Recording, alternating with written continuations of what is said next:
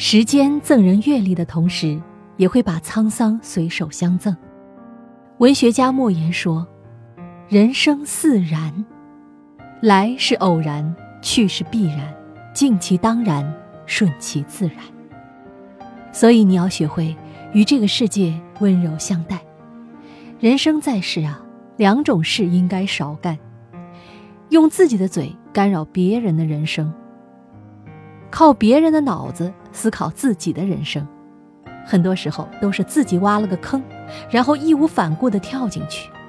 坑是自己挖的，跳也是自己跳的，最后爬不出来的也是自己。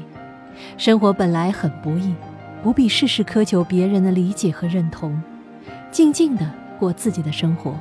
心若不动，风又奈何；你若不伤，岁月无恙。莫言的人生四然，仿佛就是人生的简化版本。想来啊，其中的三个然，并不由人主宰。无论是偶然、必然还是自然，这三者都不以人的意志为转移。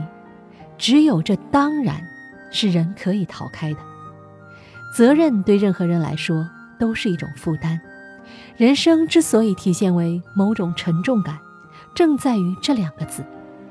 所以说起来啊，生而为人最大的区别就在于是否愿意负担起某种责任。人生的意义断然不会在于偶然、必然和自然，而是这个当然。每个人认定的当然，就是他的人生意义了。人生一世，尽完自己的责任再离开，就可以少一些遗憾，多一些欣慰。